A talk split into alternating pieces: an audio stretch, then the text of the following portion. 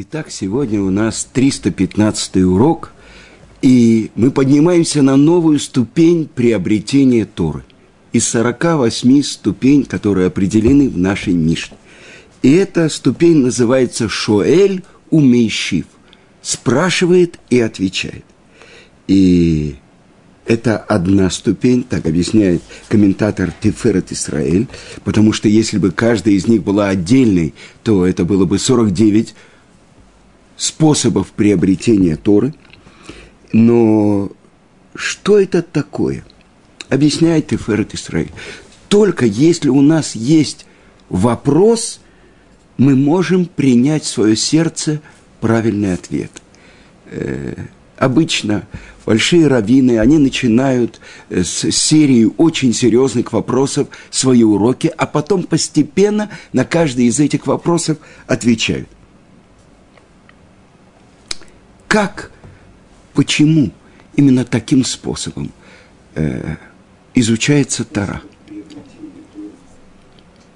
Если мы понимаем, что Тора – это безграничная мудрость Творца.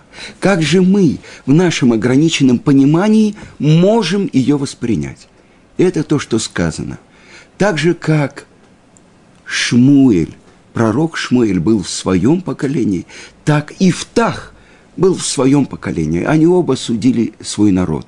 Но, несомненно, есть огромная разница между великим пророком, пророком Шмуэлем, который помазал на царство и Шауля, и Давида, и Ифтахом, который сначала был пустым человеком и возглавлял шайку, а потом, когда его попросили защитить от врагов, он говорит, только при условии, что я буду главой, я буду судьей. И так в каждом поколении есть как бы возможности по отношению к этому поколению. И поэтому те вопросы, которые задаются сегодня – они похожи, конечно, на вопросы, которые задавались раньше. Но мы, особенность нашего поколения, то, что мы возвращаемся из пустыни. Так сказано у пророков. Из пустыни народов. Мы выросли как бы в плену у чужих народов.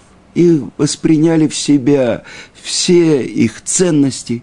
И вот сейчас это наши шаги по возвращению к Творцу мира – к нашему Отцу, который сказал, что этот союз, который он заключил с народом Израиля у горы Синай, никогда не будет отвергнут. То есть мы с вами и являемся компаньонами Творца.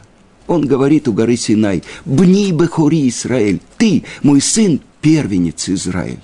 И в какие бы передряги мы не попадали, в каком плену мы бы не оказывались, мы остаемся еврейским народом. И я хочу вам э, процитировать раввин, который был раввином во время катастрофы в лагерях, Рав Ошри.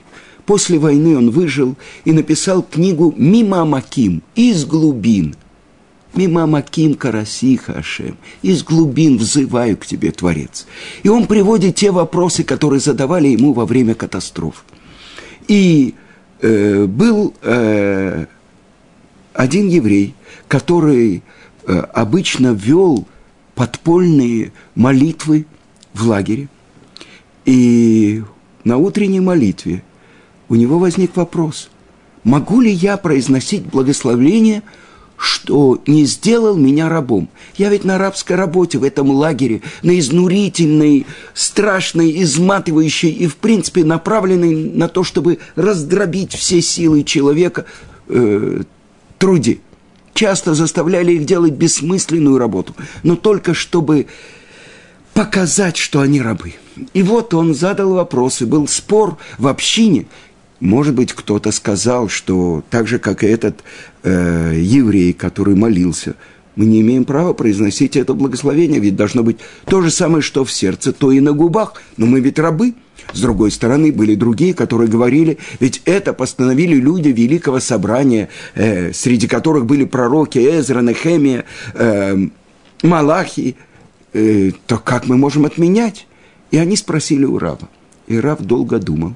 А потом он вспомнил ответ Авудрагама, одного из комментаторов Талмуда, который жил за 400 лет до э, событий, которые происходили во время катастрофы европейского еврейства, и ему задали такой же вопрос. Тогда были пираты и так далее. И вот еврей, который оказался в плену у Гоев, раб, имеет ли право он произносить это благословение? И Аврудрагам постановил. О ком говорится? Шело Асани Гой. Э, извините, что не сделал меня рабом. Шело Асани Авет. Это о кнанском рабе, который поднялся над уровнем нееврея. И он сделал обрезание, и он окунулся в микву, чтобы быть кнанским рабом, и он обязан э, не нарушать все запреты Торы, но повелительные заповеди он исполняет только те, которые не связаны со временем, так же, как и женщин. Так вот, это по поводу него мы говорим, что не сделал меня рабом.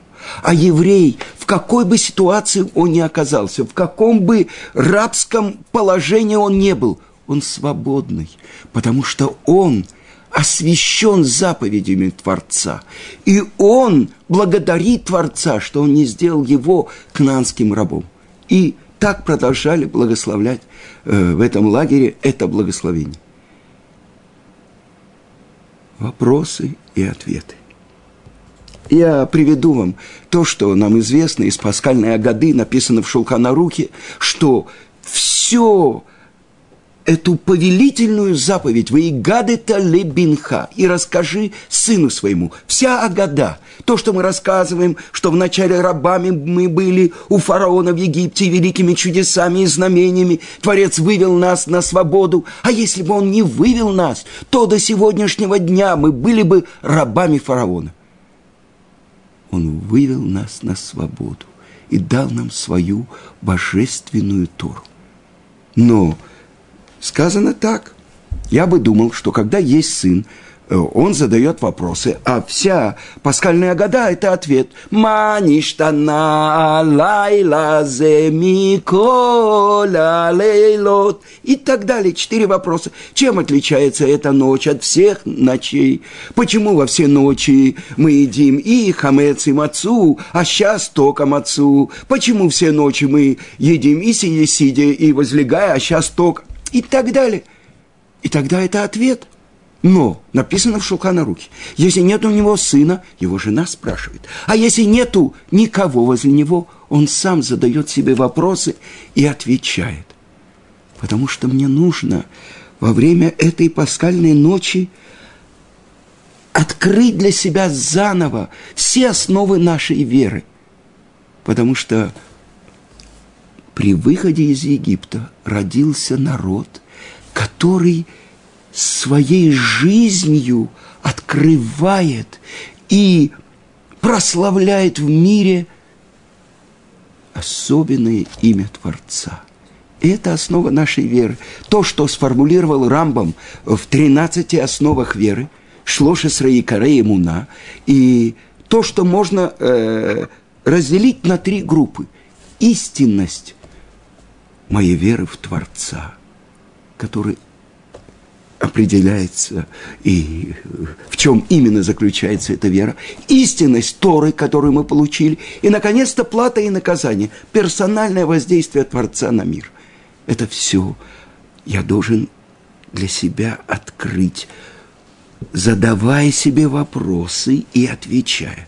И мой учитель Равицкак Зильбер, когда он был э, в селе Столбищев, он в одной комнате жил с тремя э, неевреями, учениками, и где он искал моменты, чтобы помолиться. И вот, вот он нашел какое-то укромное место, и вот это, это вино, которое мама сделала ему из э, сваренного изюма, он пил, и у него была маца, но главное, он задавал сам себе вопросы и отвечал. Я приведу вам может быть, первый вопрос, который задает Творец мира первому человеку, Адаму, после греха. Аека, где ты? как ты дошел до того, что ты должен прятаться от меня? Это главный вопрос всех вопросов. Ведь мы, душа наша, спускается в это место, в этот мир, который называется Элем, скрытие, чтобы в этом материальном мире открыть того, кто сотворил весь мир и послал мою душу сюда. Аека, где ты? И это путь изучения Торы. Если у тебя есть хороший вопрос, это уже ты в нем содержится половина ответа. Если тебе трудно, так построен Талмуд, кашия, трудно, и тогда приходит ответ, тируц, объяснение. А, это единственная возможность как бы создать сосуд, который может принять этот ответ. И когда умер, написано так в Геморе, в трактате Баба Меция, 84-й э, лист, когда умер Хаврута и ученик, и друг, и свояк Раби Йоханана, Раби Шимон Рейшлакиш – Раби Йоханан находился в очень подавленном состоянии. И ученики думали, кто же может заменить Рейш Лакиш. И позвали они, и э, пришел к нему его другой выдающийся ученик, Раби Лазар бен Бдат. И на любое э, утверждение Раби Йоханана он приводил 24 доказательства из разных мест Талмуда – и Раби Йоханан ему сказал, когда я выдвигал некоторые утверждения, Рейшлакиш приводил 24 трудных вопроса на мое утверждение. И я отвечал на каждый из его вопросов, и я этим подтверждал мое утверждение. А сейчас ты подтверждаешь мне 24 раза э, из разных мест Мишны и Талмуда, что я прав. Я знаю, что я прав. И сказал Раби Йоханан, о Хаврута, о Матута. Или тот, с кем я могу расти в Торе, тот, кто задает вопросы и углубляет мой ответ. Если нет, то лучше смерть. И сказано, что недолго прошло после смерти Рейшлакиша, и Раби Йоханан умер. И приводит Мидраш Елкут – в главе Толдот был глава всего еврейского народа, раби Йоси бен Йоэзер, Ишцреда. И это было во время гонений римлян. И он один из десяти убитых э, Андрианусом, римским императором. И вот а его племянник, сын его сестры, он э, был с римлянами. И вот в субботу арестовали Раби Йоси бен Йоэзера, и его ведут на казнь. И он несет на себе тот столб, на котором его должны повесить враги еврейского народа. А рядом едет вот этот его племянник Якум Ишцророт. И он видит своего дядю в таком положении, и он ему говорит – посмотри, на какого коня посадил меня мой господин, и посмотри, на какого коня посадил тебя твой господин. То есть он насмехается над ним и говорит, вот что Творец с тобой делает. И отвечает ему Раби Йоси бен Юэзер. Если с теми, которые гневят его так, во сколько раз больше с теми или тем, кто исполняет его волю. Удивился этот Якум из Црурот.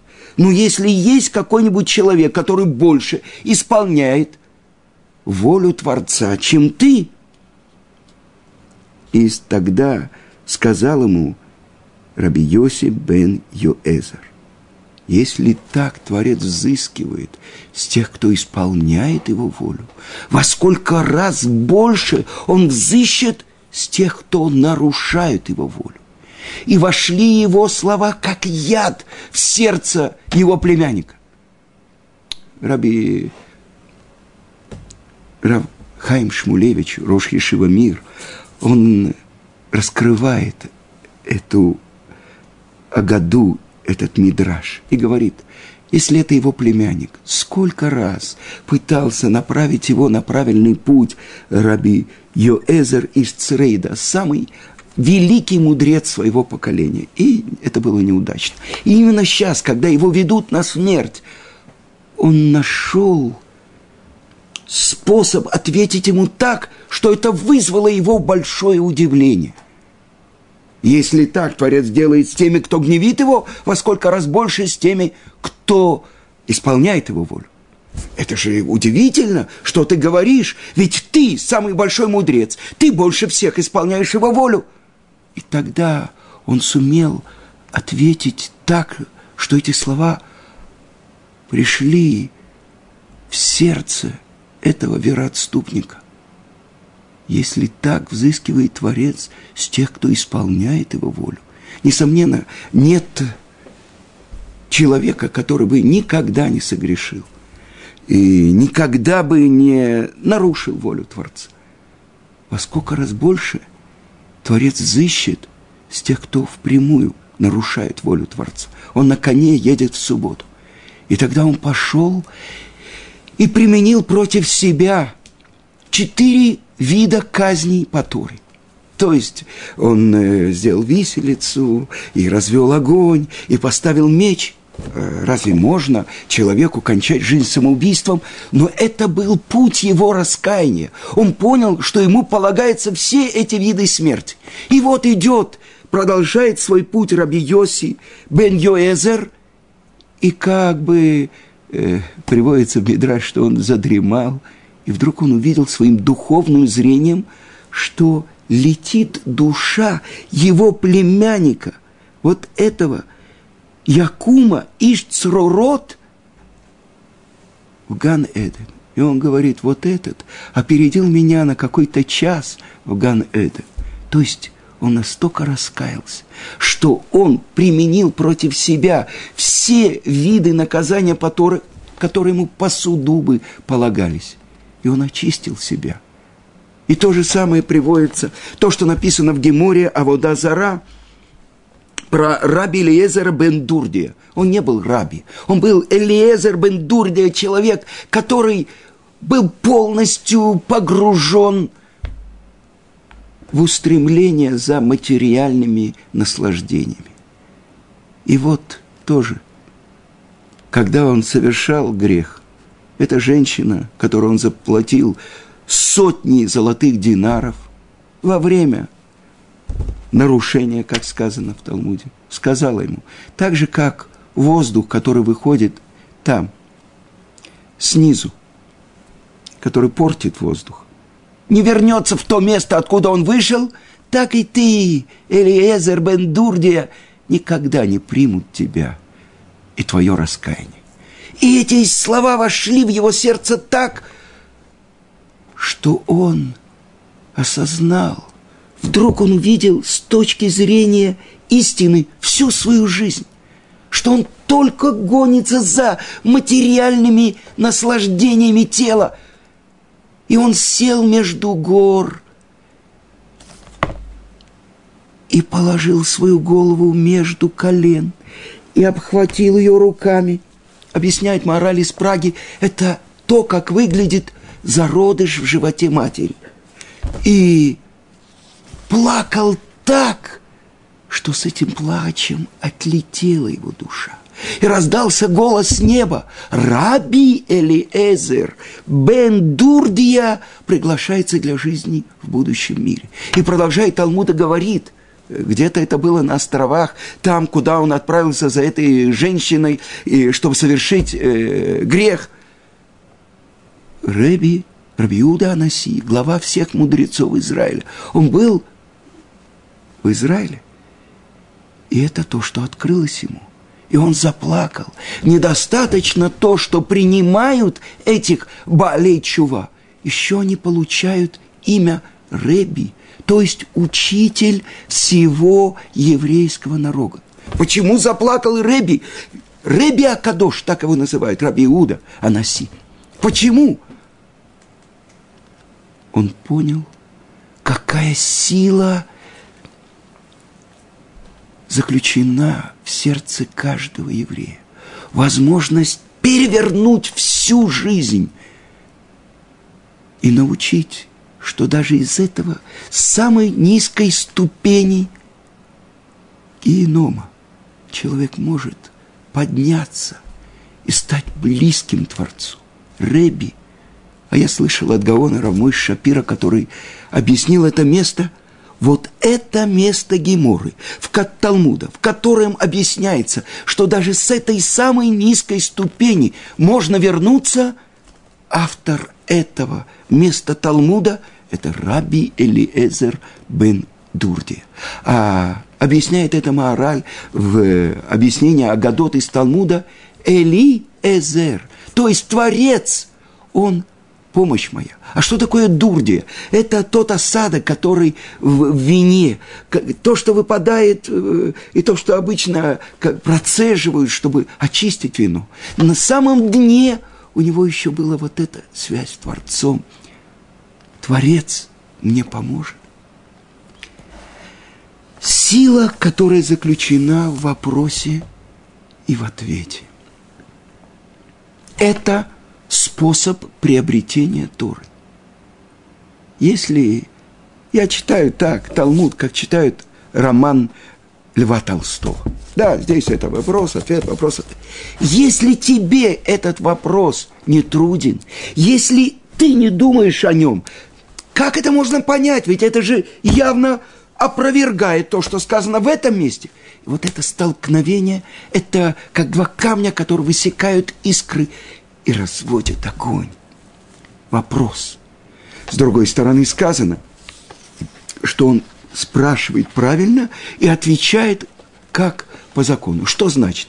Если мой Рав учит такой-то трактат Талмуда, я не могу прийти и спросить его из другого места. И мы уже цитировали то, что написано в трактате Баба Меция, что это то, что еврейский мудрец имеет право изменить. Если его спрашивают, ты учил такой-то трактат, он имеет право сказать, нет, я его не учил. Почему? Из скромности.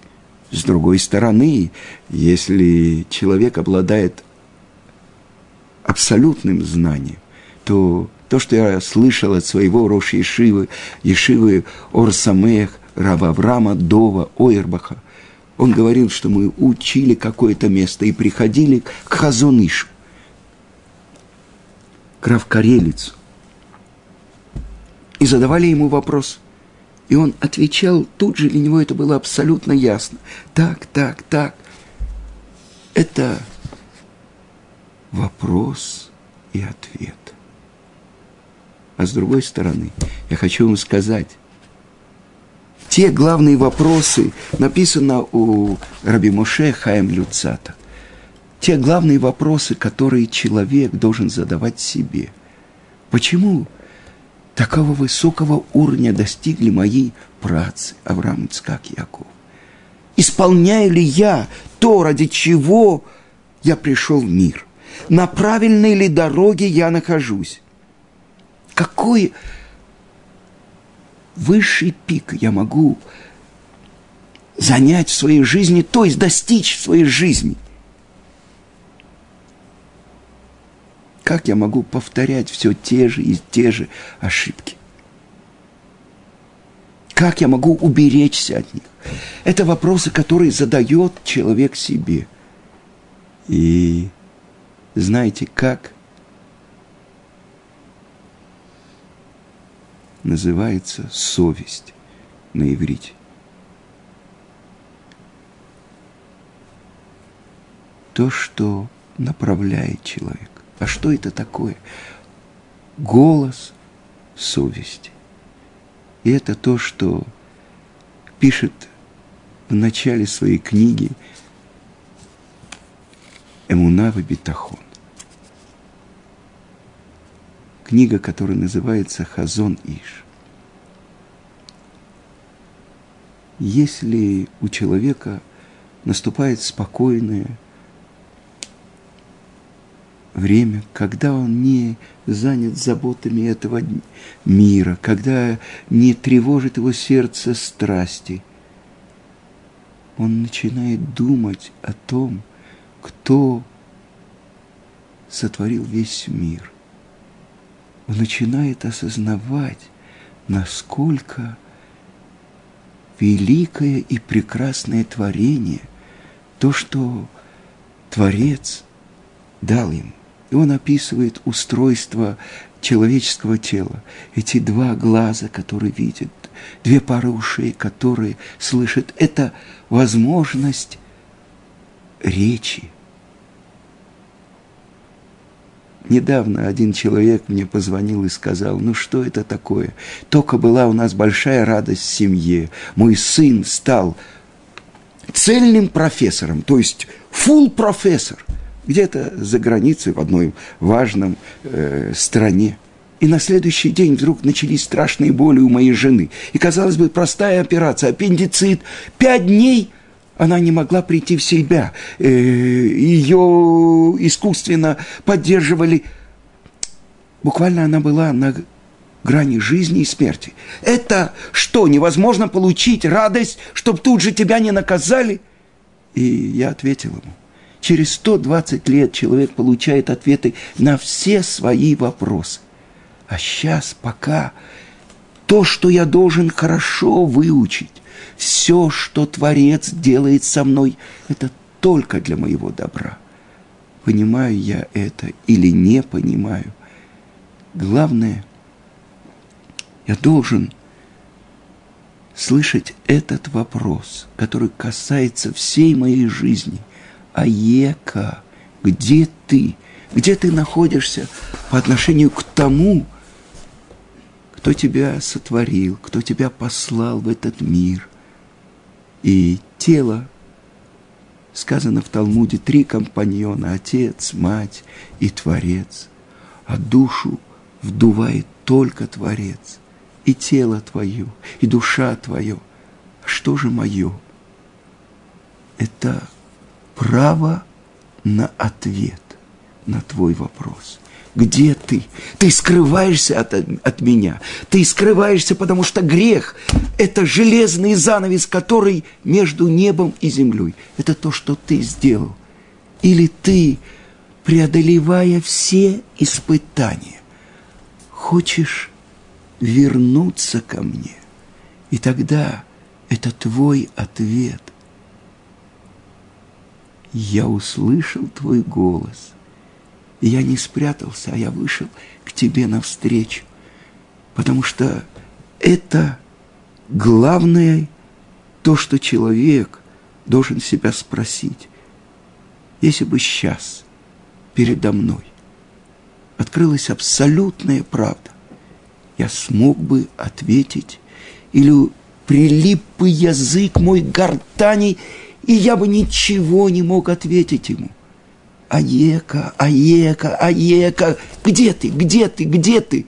Ты со мной или ты убегаешь от меня?